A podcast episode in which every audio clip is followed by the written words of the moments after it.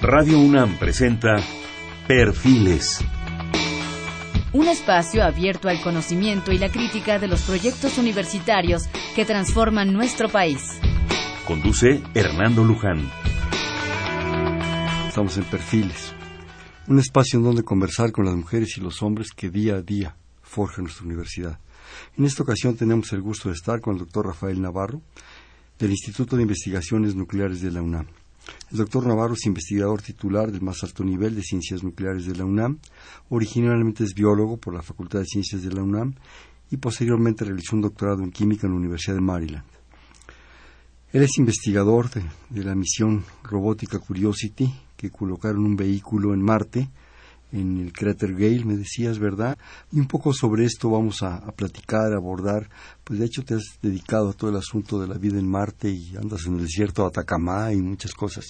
A ver, ¿por qué no nos das una introducción a todo esto y luego yo voy claro. un poco tratando de abordar en el asunto? ¿sabes? Bueno, buenas noches. Es un gusto para mí estar aquí con ustedes.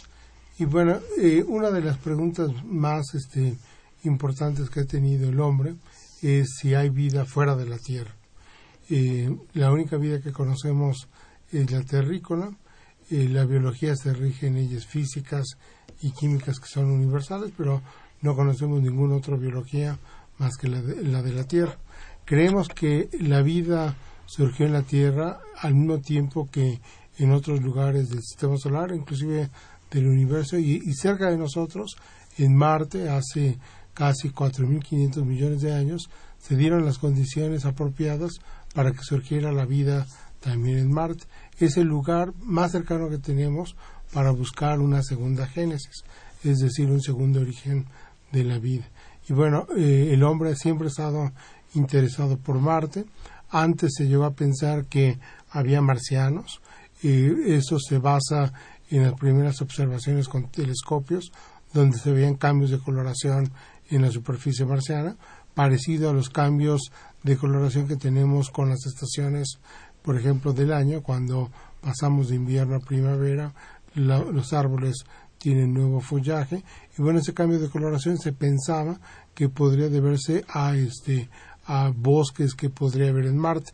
También se habían visto por observaciones en telescopio que hay como surcos o canales, que es el nombre que se les dio, y por esta analogía a los, al canal de Suez que se abría nuevamente para la, la, navegación en 1776 más o menos, se pensaba que este, había un desarrollo tecnológico muy, muy avanzado en Marte y que se requerían esos canales para llevar el agua de los polos al Ecuador donde se pensaba que había vida.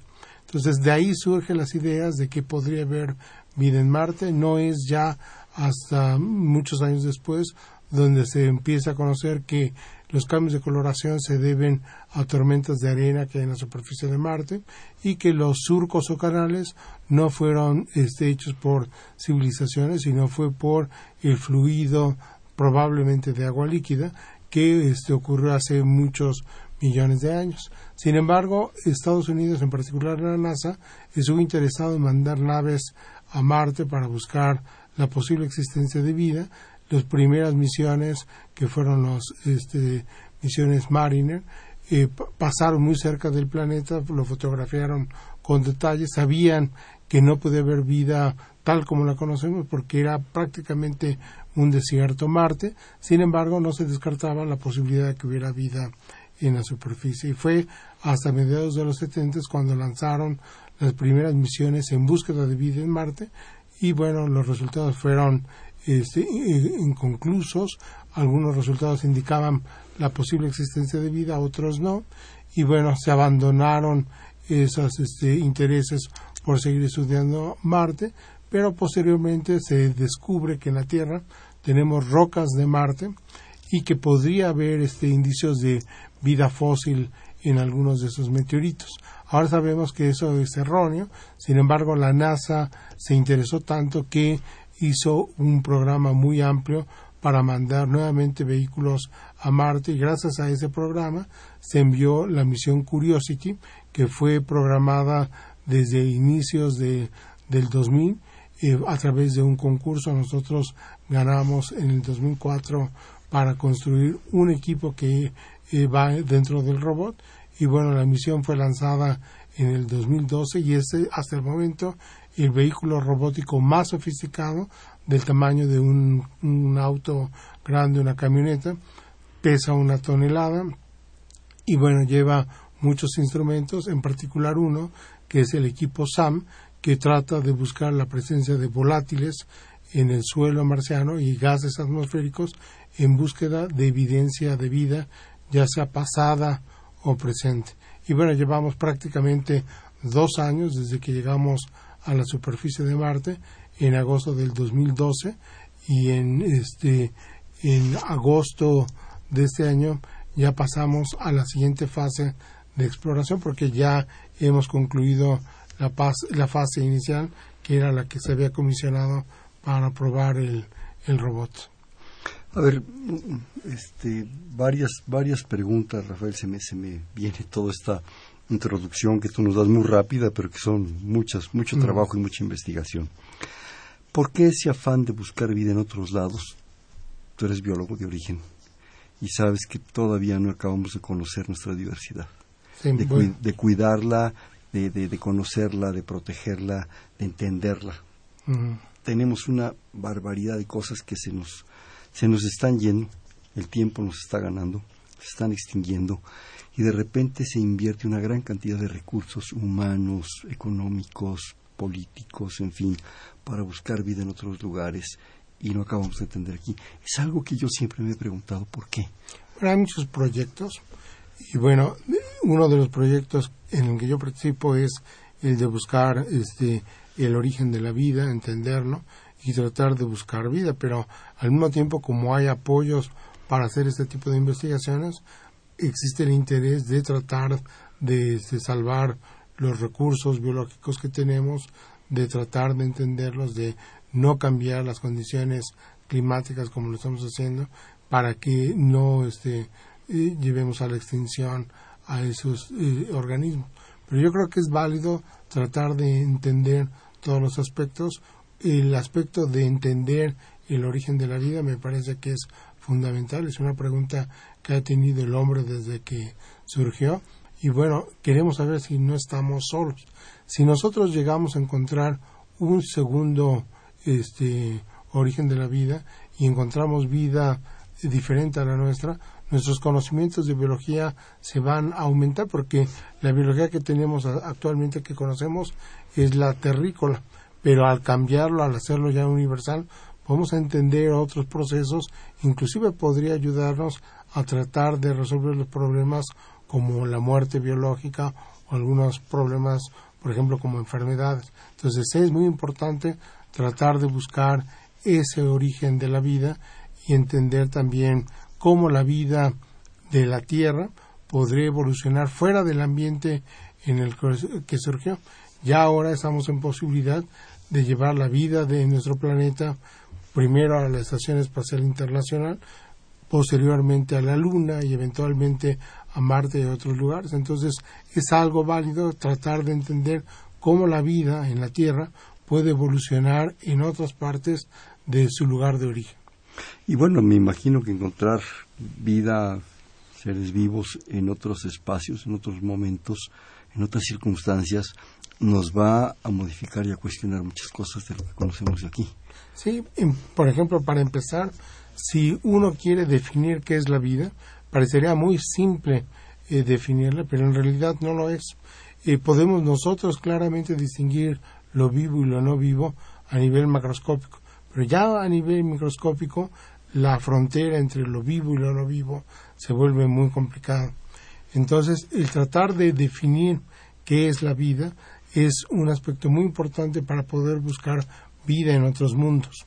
Eh, los biólogos no nos hemos puesto de acuerdo en una definición que satisfaga a todos en este aspecto. Sin embargo, la estrategia que ha tenido la NASA es que, aunque no tengamos una definición clara de qué es lo que podría ser la vida, sí podemos eh, distinguir algunas de sus características. Por ejemplo, eh, tenemos habilidad metabólica, podemos degradar nutrientes o podemos construir de los gases en la atmósfera nuevos compuestos, por ejemplo, la fotosíntesis que toma dióxido de carbono y lo convierte a través de la luz solar en compuestos orgánicos, intercambiamos gases con el medio ambiente. Entonces, todo esto lo podemos utilizar para estrategias de cómo buscar vida, en particular en Marte o en otros mundos. Y bueno, la estrategia que ha tenido la NASA es de tratar de buscar esta actividad metabólica o este algún otro tipo de actividad de esta naturaleza en el suelo marciano y también si queremos buscar vida fuera del sistema solar en otros mundos, también estamos utilizando la misma estrategia. Por ejemplo, en la Tierra algo que han hecho los seres vivos es cambiar su medio ambiente. Todo el oxígeno que tenemos en nuestro planeta es de origen biológico. Si nosotros quisiéramos detectar vida en otros mundos, sería necesario, por ejemplo, buscar un planeta que tuviera oxígeno, pero el oxígeno no es fácil de detectar, sin embargo, con la luz solar se descompone y genera ozono, que es lo que tenemos en la eh, estratosfera, y el ozono sí lo podemos ver. Entonces, si detectamos eh, ozono en otros mundos fuera del sistema solar, podría darnos indicios de que hay vida en esos lugares. No sabríamos si la vida es microscópica o es una vida tecnológicamente avanzada, pero podríamos saber si hay vida. Entonces son las estrategias que podemos usar los biólogos y los químicos para buscar vida. Los dos cuerpos más evidentes a simple vista, cuerpos, cuerpos celestes que tenemos es el Sol y la Luna. De hecho, las mitologías, todo eso está, está fundamentado en eso. Marte es un poco más lejano, más difícil, ¿verdad?, de ver. ¿Desde cuándo nos fijamos en Marte? ¿Desde cuándo volteamos a Marte? Bueno, Marte es un planeta que se puede ver a simple vista. Es un, cuerpo de color rojizo. Es más grande que una estrella. y depende de qué tan cerca esté o no de la Tierra. Y bueno, desde la antigüedad, desde los griegos o desde antes, se tiene registros de el, efecto que podría tener Marte. Eh, se había especulado en el pasado sobre la posibilidad de vida en, Marte. Sin embargo, todo esto surge ya después de el descubrimiento del telescopio y, su uso cuando los primeros astrónomos observan al planeta y ven esos cambios, por ejemplo, de coloración o esos canales. Y desde ahí ya empieza el interés por este, tener búsqueda de, de este tipo de vida.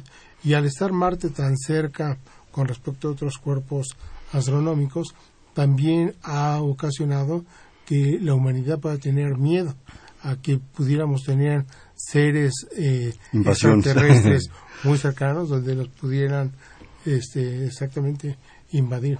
Bueno, yo recuerdo, y desde un poco antes de los años eh, 30, ¿verdad? Probablemente se vino toda una obsesión precisamente por Marte. Bueno, toda esta cosa de las crónicas de, de no no bueno el, libro de, Bradbury de Orson Welles el radio de Orson Welles fue en los treinta y tantos si mal no recuerdo pero también me acuerdo bueno estaba chamaco en los años cincuenta seres vaya hasta había un chachachá de que los marcianos llegaron ya no sí. y, Ray Bradbury con las crónicas marcianas y unas películas del día que paralizaron la tierra una cantidad de películas que los chamacos veíamos que debería ser un era un pánico de repente de qué podía pasar y que si iban a ser buenos y iban a ser malos. Fue, fue todo Y todo eso este, fue lo que de, en parte condujo al interés por explorar Marte. Marte ha sido el cuerpo astronómico más estudiado con misiones espaciales después de la Luna. La Luna se ha este, explorado mucho, en gran parte por este, cuestiones estratégicas. Sin embargo, descontando la Luna, Marte ha sido el objeto más interesante y bueno, se empezó a explorar Marte desde el inicio de los 60, cuando se mandó la primera sonda que sobrevoló Marte por unos este, cuantos, este, menos de una hora, se tomaron las primeras fotografías, ahí ya teníamos imágenes que descartaban la existencia de bosques, descartaban la existencia de canales producidos por civilizaciones, no había construcciones que pudieran indicar que hubiera civilizaciones actuales eh, en Marte, sin embargo, no se descartaba la posibilidad de que hubiera vida microbiana o que hubiera vida en el subsuelo un poquito más compleja. Y fue este, ya posterior, casi 10 años después, cuando se hacen las primeras misiones ya en búsqueda de vida en la superficie. Pero ahora tenemos interés en Marte porque es posible que existiera la vida en el pasado. No sabemos si pudiera haber vida actualmente en la superficie. Es muy difícil, pero no se ha descartado la posibilidad de vida en el subsuelo. Pero se nos presenta la posibilidad de colonizar Marte en un futuro. Por ejemplo, se tiene programado una misión este, tripulada para el 2030, 2040, y bueno, esto podría traer consecuencias de que eventualmente se establezca una base lunar primero y luego una base marciana que pudiera este, servir para colonizar eventualmente el planeta Marte. Me imagino que te encanta ir en esa misión. ¿eh? Pues yo creo que ya estoy grande para esa misión. pues, Sin embargo, he estado trabajando porque tenemos un proyecto en el Pico de Orizaba donde eh, hemos estudiado este ambiente. Sería un lugar muy propicio para entender cómo Marte lo podríamos hacer de su estado actual, que es congelado, a un ambiente más este, eh, clemente, donde pudiera haber agua líquida, y eso es comparable a descender la montaña del pico de Orizaba desde la cima donde está congelado a unos 4.000 metros donde hay un bosque. Y bueno, esa es la posibilidad que tenemos de eventualmente cambiar la superficie marciana, cómo sería un bosque de pinos en el bosque en el, el pico de Orizaba. Pero el gusto no te lo iba a quitar nadie. No a nadie. A ver, platícanos un poco más en datos duros de Marte. Su distancia, eh, en fin, tú has estudiado Marte profundamente. Sí. La distancia, eh, cuánto se está en las velocidades actuales. Marte allá? es un planeta parecido a la Tierra, de hecho es un planeta terrestre, los planetas terrestres van, van desde Mercurio hasta Marte pasando por la Tierra. El planeta más similar a nuestro es Venus, pero Venus al estar más cerca al Sol y tener una atmósfera rica en CO2, que es un gas invernadero, lo que ha ocasionado es que su temperatura superficial sea tan alta que este, el agua que podría haber estado en forma de océanos se ha evaporado totalmente y la temperatura superficial es más de 300 grados centígrados. Por el otro lado, Marte, al estar más alejado que la Tierra, este, hace que su temperatura sea más baja. En el pasado, Marte eh, pudo haber sido más cálido, por ejemplo, porque tuvo una atmósfera más densa como la que tenemos actualmente en la Tierra, pero su atmósfera se perdió porque Marte es más pequeño, más o menos el tercio del, del volumen que tenemos en la Tierra. Al tener menos masa, menos gravedad, los gases que son ligeros no los puede retener tan fácilmente, escaparon al espacio, aunque creemos que un gran parte de esos gases se pudieran haber precipitado en forma, por ejemplo, de carbonatos, en, en el caso del CO2, en el caso del agua que se hubieran congelado y estuvieran en el subsuelo. Marte recibe el 40% de la luz solar que tenemos actualmente en la Tierra, entonces la temperatura superficial es baja, casi de menos 50 grados centígrados, que es comparable a la temperatura más fría que pudiéramos tener en algún punto de la Tierra, como sería Siberia O sea, Siberia en invierno, digamos. en invierno. Pero en el día, por ejemplo, en el Ecuador marciano, la temperatura puede subir casi este, por arriba de los 0 grados centígrados. Sin embargo, por tener una presión atmosférica muy baja, comparable a la que tendríamos a 35 metros de altura sobre la, eh, la Tierra, y una presión atmosférica tan baja que ningún humano podría respirar, no solo porque no hay oxígeno, pero sino porque la presión es baja, la presión este mm, que podemos nosotros respirar en la Tierra es más o menos como a unos 7 kilómetros de altura o, casi 6 kilómetros, 10 kilómetros de altura en el planeta ya es el punto para muerte para los humanos. Y bueno, la presión atmosférica en Marte es comparable a la que tuviéramos 35 kilómetros, que son 7 milibares, eh, y una presión 75 kilómetros arriba de la superficie. arriba de la superficie, muy baja. Entonces eh, sería difícil que este, los seres vivos pudieran respirar, pero además, por ser la presión tan baja el agua líquida no puede existir. En Marte tenemos agua congelada o agua en forma de vapor.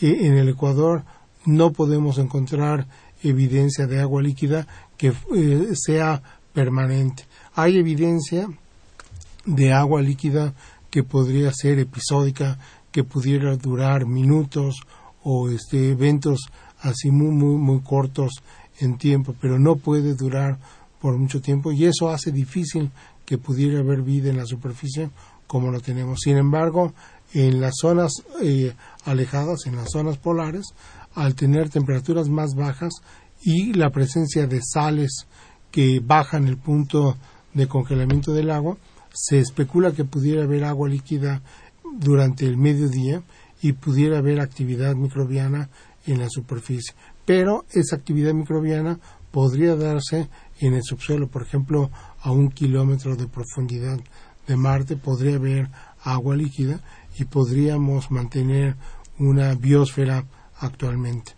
Eh, uno de los aspectos importantes que se han estudiado es recientemente se ha encontrado la presencia de metano, un gas que lo liberan bacterias.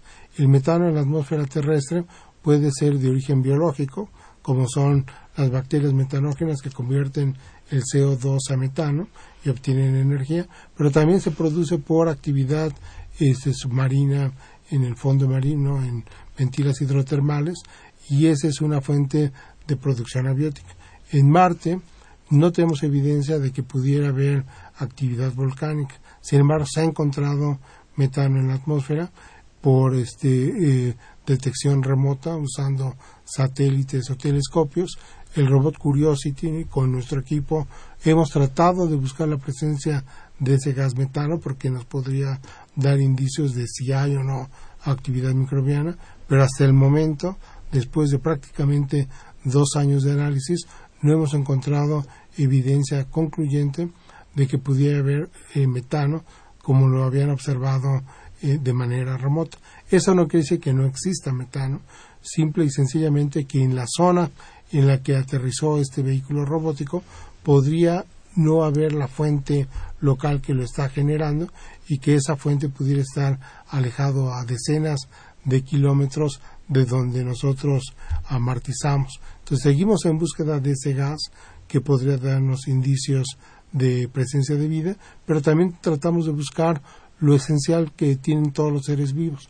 Todos estamos conformados por compuestos orgánicos y entonces tratamos de buscar en el suelo evidencia de estos compuestos orgánicos y si los encontramos tendríamos que descifrar si fueron producto de reacciones químicas donde no intervienen seres vivos o fueron generados por procesos biológicos y bueno, si ese fuera el caso, después tendríamos que este, saber si esos son procesos biológicos actuales o fueron eh, del pasado. Dijiste una frase que creo que es muy importante, vida como la, como la conocemos, como la tenemos. Aquí estamos acostumbrados a un, a un formato de vida, por decirlo de alguna manera. Allá puede haber otro. En otras circunstancias, en otras temperaturas, en otras presiones, lo que tú estabas diciendo ahorita al final de tu participación. Ahí se puede dar en otras circunstancias. ¿Es posible? La vida que conocemos en la Tierra está dominada por lo que vemos es organismos macroscópicos que están hechos por células un poco más complejas, pero antes había un tipo de organismos mucho más simples que son bacterias y esas bacterias son este pueden habitar condiciones desde las más normales, por ejemplo, de temperaturas de 25 grados, pH como el agua que usamos normalmente pH 7 o pueden vivir en condiciones extremas de temperaturas de 200 grados centígrados o temperaturas muy bajas como menos 30 grados centígrados donde tienen actividad metabólica y se reproducen o pHs muy ácidos o muy básicos. Entonces Marte tiene una gran cantidad de condiciones donde podríamos definir diferentes zonas que pudieran habitar organismos extremófilos. Sin embargo, en el cráter donde estamos trabajando, que está cerca del Ecuador, es el cráter Gale, hemos encontrado evidencia de un lago este, en el pasado, eh, actualmente está seco, donde el agua fue de pH 7, como el agua que bebemos normalmente. Eso quiere decir que eh, las condiciones ambientales son muy parecidas a las que vemos en cualquier cuerpo de agua que pudiéramos pensar, por ejemplo, el lago de Chapultepec o las lagunas de El lago de Chapultepec, o vives o mueres. Ahí no hay, las son felices ahí. O este, ahí no hay utopía, o, o, o, el océano. No, no requerimos este, ambientes extremófilos para eh, pensar de vida en ese lugar de Marte. Entonces, creemos que en Marte podría haber bacterias como las que existieron en la Tierra y, y surgieron hace 3.800 millones de años o las que vemos actualmente. No serían organismos macroscópicos porque para ellos se requiere eh, actividad de oxígeno y en Marte no hay oxígeno que pudiera este, mantener una biosfera de este tipo. Más bueno, tenemos que recordar que una cosa es la Tierra ahorita, aquí y ahora, y otra hace miles de años, millones de años, las circunstancias eran otras. Sí, cuando la vida surgió en la Tierra, la atmósfera no tenía oxígeno, era una atmósfera anoxigénica probablemente dominada por nitrógeno y pequeñas cantidades de dióxido de carbono.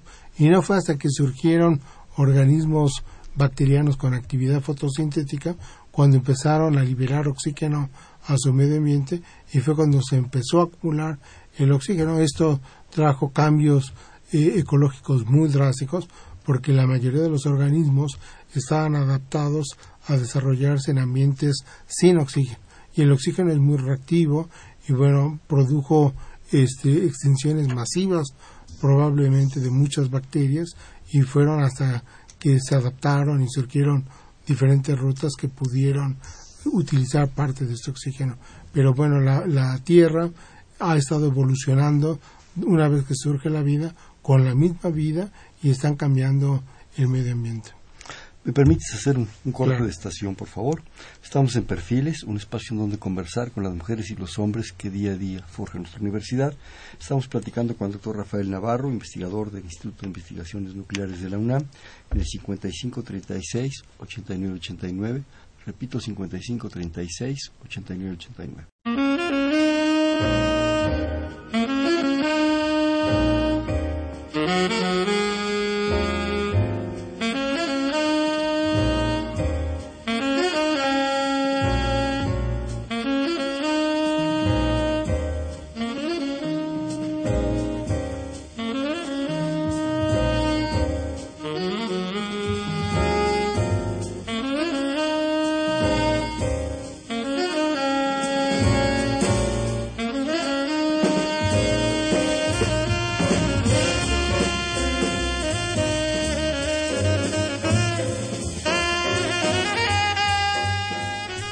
Estamos en Perfiles, un espacio en donde conversar con las mujeres y los hombres que día a día forjan nuestra universidad.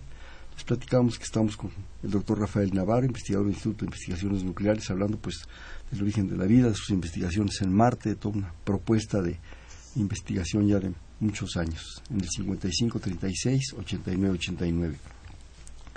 Yo quisiera después de esta, comentábamos ahorita en el corte, de esta introducción tan, tan importante que nos has dado de la vida y las condiciones de vida, que platicáramos ya concretamente el proyecto. Hace tiempo también yo tuve el, gusto de propiciar una entrevista contigo en, la Gaceta, o varias, donde se hablaba de tus investigaciones en el desierto de Atacamá, en Perú, pico de Orizaba ahora y todo esto. Pero yo, que, tomaras un poco todos estos pedazos, ¿verdad? y hablar ya concretamente de esta última investigación de la cual hablábamos desde leer tu formación curricular y tú lo has comentado un par de veces, de esta misión de, un robot, Curiosity, en un cráter. ¿Cómo se decidió? ¿Cuál ha sido tu participación? Mencionabas también de la creación de un, de un equipo importante. ¿Por qué ese cráter? En fin, el micrófono es tuyo, yo que te puedo preguntar. Bueno, de esa primera misión que ha sido la más importante después de la que tenemos, eh, la misión Vikingo, se llegó a Marte sin tener un conocimiento claro de sus condiciones ambientales. Pero ahora ya sabíamos claramente, por ejemplo, cuál era la temperatura de Marte, cuáles eran sus condiciones, que no había agua líquida en Marte. Y bueno, básicamente Marte es un desierto árido, muy árido, donde no llueve y donde, este, eh, bueno, las condiciones no permiten que hubiera vida. Y en la Tierra tenemos una gran cantidad de desiertos. Había la necesidad por parte de la NASA de buscar un lugar análogo en la Tierra a Marte para probar la instrumentación que se va a mandar. Y el objetivo era buscar ese desierto más parecido a, Marte en la Tierra. Bueno, pues tenemos el, desierto aquí en México, el desierto de Sonora, el desierto de Mojave en Estados Unidos, que ya había sido utilizado anteriormente, pero en realidad si uno ve el desierto de Mojave, que es el desierto más seco de Norteamérica, pues no se parece mucho a la superficie marciana porque hay una gran cantidad de, de organismos, tanto vegetales como animales y de, y de otro tipo. Llueve mucho, eh, llueve casi 35 milímetros de agua al año y bueno, es casi un bosque este desierto. Ya había otros lugares en el mundo, por ejemplo el desierto de Atacama, en el mismo continente al sur, en Chile, donde este, se podrían tener condiciones de mayor aridez. Había este, ahí eh, información de que podría ser la zona más seca del planeta y bueno, el objetivo con un proyecto que ganamos de la NASA, un proyecto muy grande, era buscar en, en Atacama la zona más parecida a, Marte. Perdón, te interrumpo, nada más una pregunta curiosa. Gobi y el Sahara. Sí, el desierto de Gobi también podría ser un lugar este atractivo, parecido eh, en parte al desierto de Atacama, pero en aquel momento estamos hablando de eh, al inicio del 2001 más o menos, las condiciones para ir al desierto de, Gobi no eran tan, tan buenas, tanto políticamente como hacer un viaje de muchos investigadores a China. Entonces, eh, Chile, por otro lado, estaba en nuestro mismo continente, era muy fácil de, llegar. Y bueno, este, se escogió este desierto. Y bueno, eh, resulta que el desierto más antiguo que tenemos en el planeta es precisamente el desierto de Atacama. El desierto de Atacama tiene niveles de aridez de más de 60 millones de años y este en este lugar se han encontrado los depósitos más grandes de nitrato, una sal que se deposita de la atmósfera, que son fertilizantes y que solamente se puede acumular en zonas de extrema aridez y el único lugar que, que hay de este tipo de minerales en el mundo en grandes cantidades es esta Atacama. Por lo tanto, yo quería que era un lugar extremadamente árido. Pero Atacama es un desierto que mide más o menos mil kilómetros de largo y unos 100 kilómetros de ancho. Entonces, el reto era buscar la zona más árida de ese lugar y bueno, hicimos muchos viajes al desierto de Atacama y este, se colectaron muestras de suelo a lo largo de diferentes zonas, desde el río Copiapo, que está prácticamente a la mitad de Chile, que eh, desde esta zona hasta el norte unos mil kilómetros. Y bueno, a lo largo de esta zona, cerca de la costa, se tomaron las muestras, las traje yo aquí a la UNAM para analizarlas usando la misma técnica que había utilizado la misión vikingo que había ido a Marte y encontré la zona donde no había compuestos orgánicos. Es más, si hubiera ido una misión como la que mandamos a Marte al desierto de Atacama, hubiera llegado a ese lugar en Antofagasta, hubiera encontrado que no había vida. Imagínate qué confusión y se hubieran ahorrado mucha Muchas, sí. La conclusión hubiera sido que no hay vida en la Tierra, pero es el único lugar probablemente en el planeta donde no hay. Y bueno, hicimos más estudios, se buscaron, por ejemplo, la presencia de bacterias, no encontramos bacterias, se nos este, hizo la pregunta, bueno, a lo mejor no hay bacterias, no porque sea un lugar muy inhóspito, sino porque hay algo tóxico en el suelo que impide su desarrollo. Y bueno, hicimos análisis y llevamos bacterias del sur, de la zona de Copiapo, hasta la zona de Antofagasta, que está a mil kilómetros, donde hay un río en la parte sur, a la parte árida, y esas bacterias del sur podían crecer sin ningún problema en el suelo de la parte árida, o sea que no había nada este anormal en el suelo, simplemente que los niveles de sequedad eran tan intensos que después de poner las bacterias en la superficie, las bacterias morían en menos de un día por tanta intensidad de, luz solar. Al no haber este nubes en, en, en la atmósfera, la luz ultravioleta era muy intensa. Y al no haber agua líquida en la superficie, las bacterias sufrían mutaciones por los rayos solares y requerían de agua o estar en, en forma líquida para que sus este, enzimas pudieran reparar el DNA, pero al estar secas no lo podían reparar y bueno, las bacterias morían y era el lugar estéril y más parecido a Marte. Ese lugar fue clave porque posteriormente, ese lugar yo lo descubrí, posteriormente a ese descubrimiento se volvió una zona importante eh, donde ahora la NASA y la Agencia Espacial eh, Europea prueban sus vehículos y sus instrumentos que se van a enviar a Marte porque si no podemos detectar vida en Atacama, difícilmente vamos a poder detectar vida en Marte.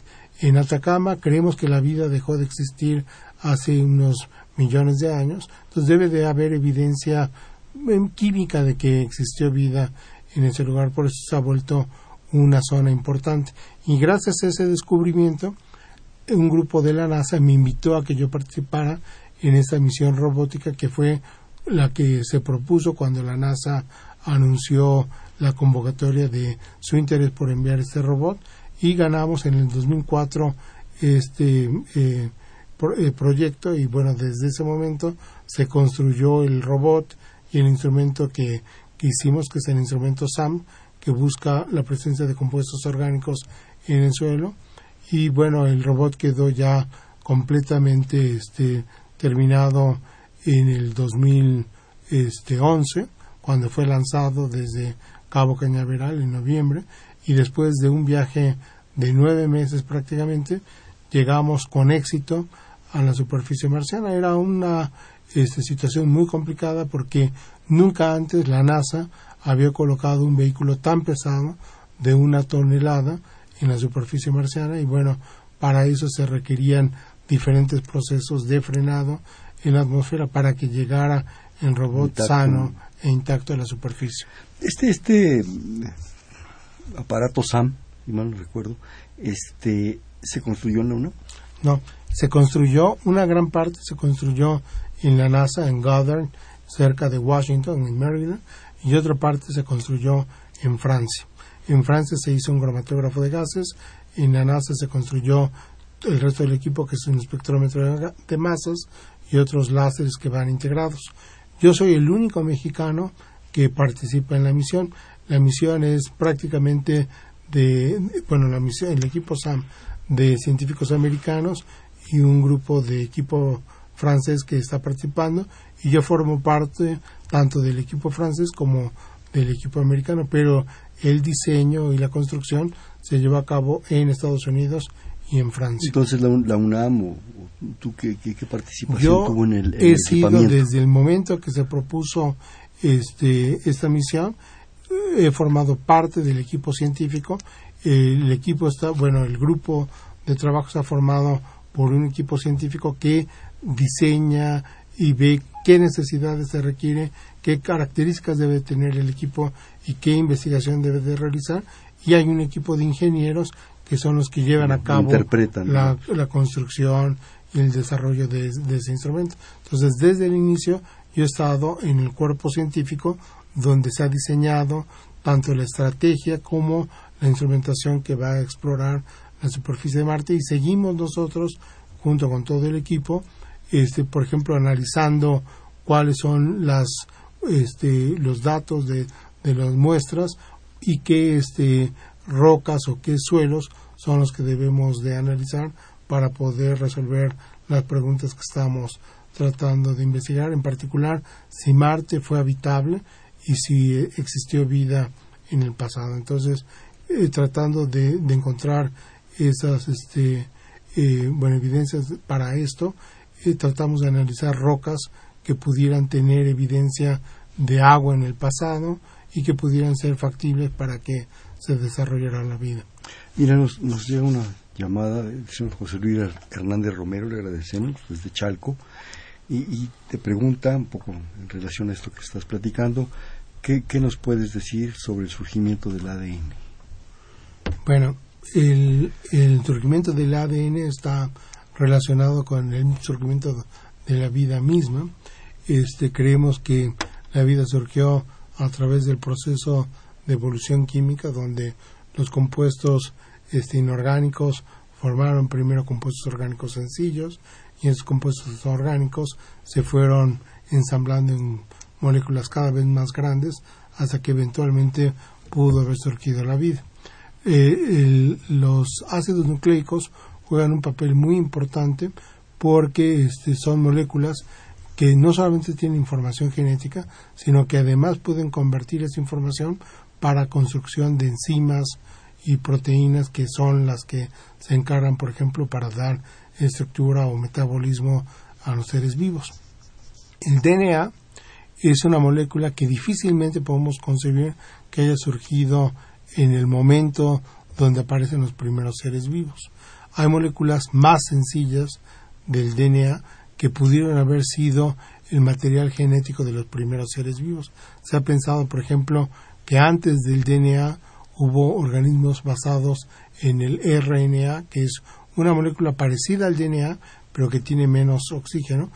E inclusive estas moléculas son todavía más complejas y se ha pensado en que puede haber otro tipo de, material genético mucho más sencillo.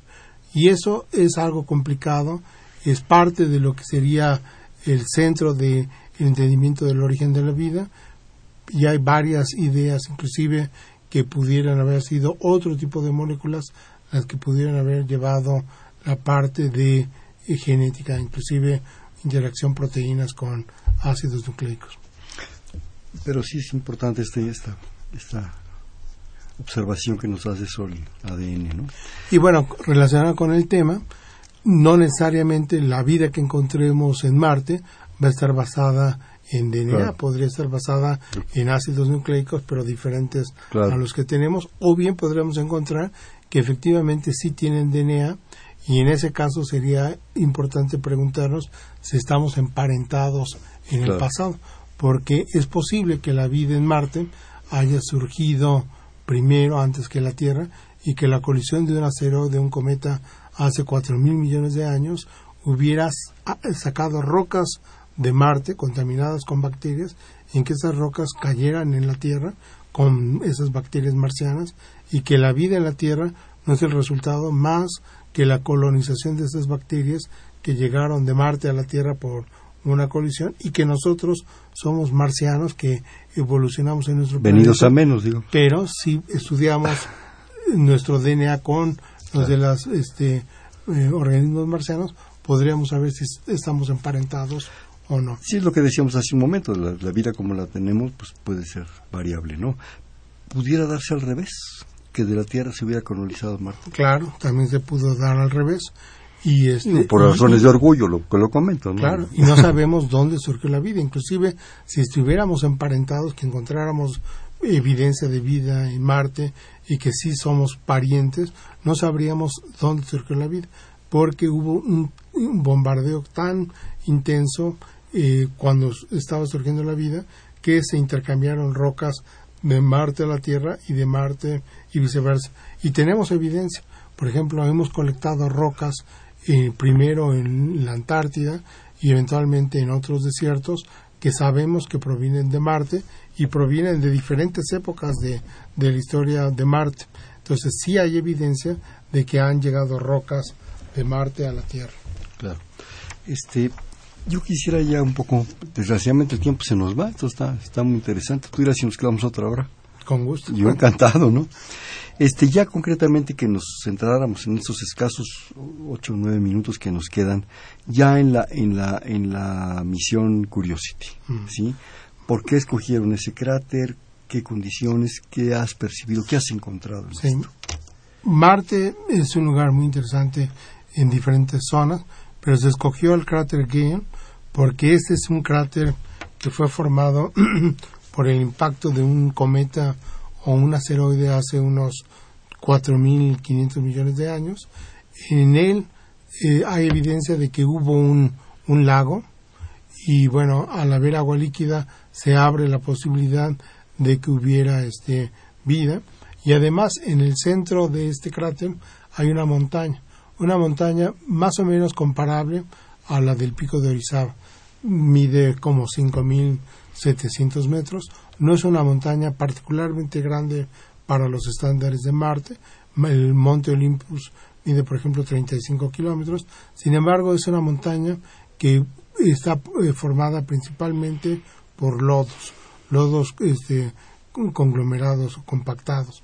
Entonces, el estudiar esos estratos de, o esas capas de esa montaña nos va a dar información de la historia del planeta, porque en el fondo de estos eh, de estas capas de esta montaña se encuentra la información más antigua de Marte. Fueron formadas estas capas hace cuatro mil millones de años y en la cima de la montaña tenemos eventos más o menos recientes de material que está depositando. Entonces, el ascender con este robot a esta montaña y ir, ir estudiando capas nos va a hacer como si tomáramos un libro de historia, lo abriéramos en la primera página es el origen de esta montaña y la cima es la parte final del libro, la información más reciente. Entonces, esta es eh, la importancia de buscar este lugar, bueno, de llegar a este lugar. El robot eh, es un vehículo robótico que lleva 11 instrumentos. El instrumento más grande es una caja como del tamaño de un horno microondas. Es eh, un equipo analítico donde se estudia la composición química de rocas y de suelo. Y el robot lo que hace es toma suelo de la superficie marciana o taladra una roca de Marte, la pulveriza y ese polvo o ese suelo lo lleva con su pala robótica a un instrumento donde lo muele el material, lo produce en un polvo fino y después lo lleva al interior del equipo SAM donde eh, hay un horno. En ese horno se calienta el material desde temperatura ambiente hasta mil grados centígrados y durante el proceso de calentamiento se liberan compuestos orgánicos si es que los hay o otro tipo de gases y esos gases los analizamos con un equipo analítico. Y bueno, tratamos de, con este mecanismo, tratar de buscar evidencia de vida. Es como poner un pastel en un horno, uno lo prepara, lo pone en el horno, lo calienta y después de cierta temperatura empieza a producirse un aroma. Ese aroma lo detectamos con la nariz, pero el equipo tiene un eh, espectrómetro de masas donde toma los gases y los va analizando y podemos saber cuál es la composición química de esos suelos y de esos volátiles y de esa manera podemos saber si hay compuestos orgánicos o no y tratar de descifrar si hay evidencia de vida pasada o presente. Una, una pregunta antes de que continúes con esto. Calientan las cosas a una temperatura intensísima. ¿No, no se puede hacer algo enfriando? Este, casi, casi llegar a menos, bueno, conocemos menos 196 y el nitrógeno líquido, ¿no? Sí. Sería complicado para hacer eso necesitaríamos llevar sistemas de enfriamiento. Pero se obtendría algo más complicado. No, porque para empezar la temperatura de Marte es ya baja y se nos está congelando el, el agua. Este, y bueno, si se congela, no podríamos ver qué gases se, se este, mm. e, eliminan, sino los gases quedarían condensados, atrapados en ese horno.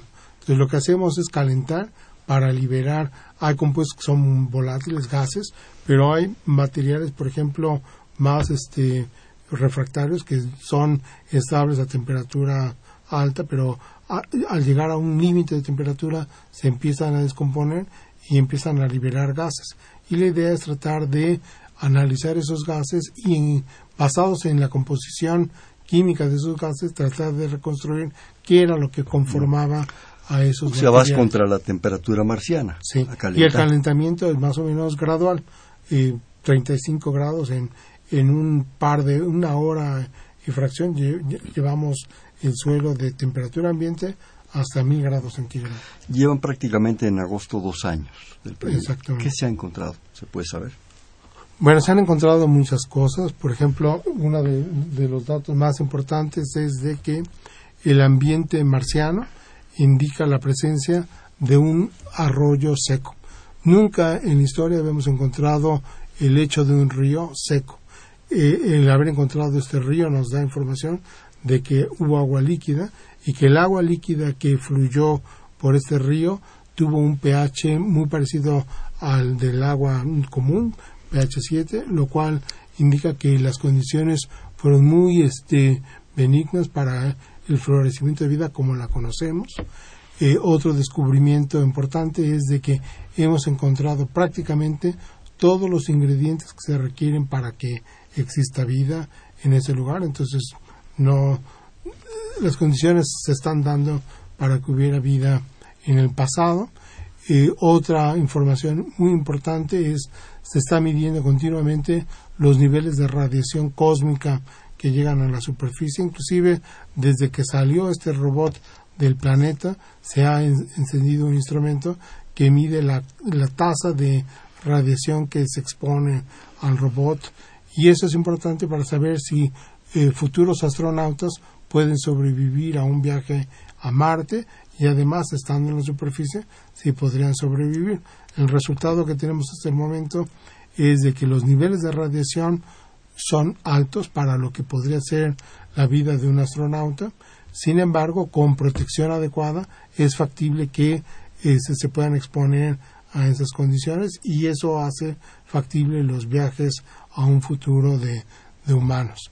Eh, hemos encontrado gases en la atmósfera que no se habían visto anteriormente. Ha habido un cambio de la composición química de la atmósfera de como se había estudiado en los 70 a la actualidad. Eso nos pone en problema, pero no podemos entender cuál es el mecanismo por el cual ha cambiado un poco esa composición química. Y bueno, seguimos en búsqueda de compuestos orgánicos, los hemos encontrado, pero hasta el momento no sabemos si esos compuestos orgánicos los llevó el instrumento SAM, los llevó el robot, porque se pudieron haber pegado compuestos orgánicos de la atmósfera en el robot, o bien son de origen marciano, que, son locales, o bien fueron transportados de meteoritos a la superficie de Marte. Y eso es parte de lo que estamos mm. estudiando ahora, tratar de descifrar el origen de esos compuestos. Rápidamente, bueno, nos habla, antes que nada una pregunta antes de que se me vaya, ¿han encontrado algún elemento nuevo, diferente al de la tabla periódica? No, ninguno, todos los mismos elementos. Los mismos elementos. Nos habla la señora Isla de San Román desde Toluca, le agradecemos su llamada. ¿Cuál era el impedimento porque, por el que el robot no se ensambló en México usando a los científicos y a la infraestructura? Bueno, es un robot muy complejo, es el diseño más complicado que ha hecho este ahorita la NASA y bueno, no tenemos la infraestructura tanto este, técnica como mm. material para construir. Pero tenemos a Rafael Navarro, ¿qué tal? Bueno, este es el mejor equipamiento, ¿no? Oye, este, rapidísimamente, ¿qué va a pasar? Es otra etapa. A partir de agosto entramos a la fase extendida, donde ya se demostró que el robot funciona y ahora podemos llevarlo a condiciones más extremas. Hasta ahorita hemos sido conservadores, no lo queríamos destruir, ahora ya vamos a un poco más agresivos a la exploración marciana. Con el robot, claro. Con el robot. Oye, nos echamos un bote pronto, te digo una palabra y me dices la que se te ocurra. Investigación espacial. Bueno, a México le falta. Origen de la vida. Eh, origen de la vida. Eh. Marte. Marte, Venus. Curiosity. Curiosity, Vikingo. Cráter Gale. Bueno, Monte Olympus. Eh, desierto Atacama. Bueno, está en Mojave. Eh, investigación en general en el espacio. El futuro de la humanidad. ¿Quién es Rafael Navarro? Bueno, es un investigador apasionado que trata de entender el origen y evolución de la vida en la Tierra y en el universo. Este fue Perfil, es un espacio donde conversar con las mujeres y los hombres que día a día forjan nuestra universidad. Estuvo con nosotros el Instituto de Investigaciones Nucleares, el doctor Rafael Navarro. Muchísimas gracias. Muchas gracias. En la coordinación la doctora Silvia Torres, en la producción Mariana Cerón, en los controles Humberto Sánchez Castrejón, en la conducción Hernando Luján. Este fue Perfiles. Gracias. Radio UNAM presenta Perfiles un espacio abierto al conocimiento y la crítica de los proyectos universitarios que transforman nuestro país. Conduce Hernando Luján.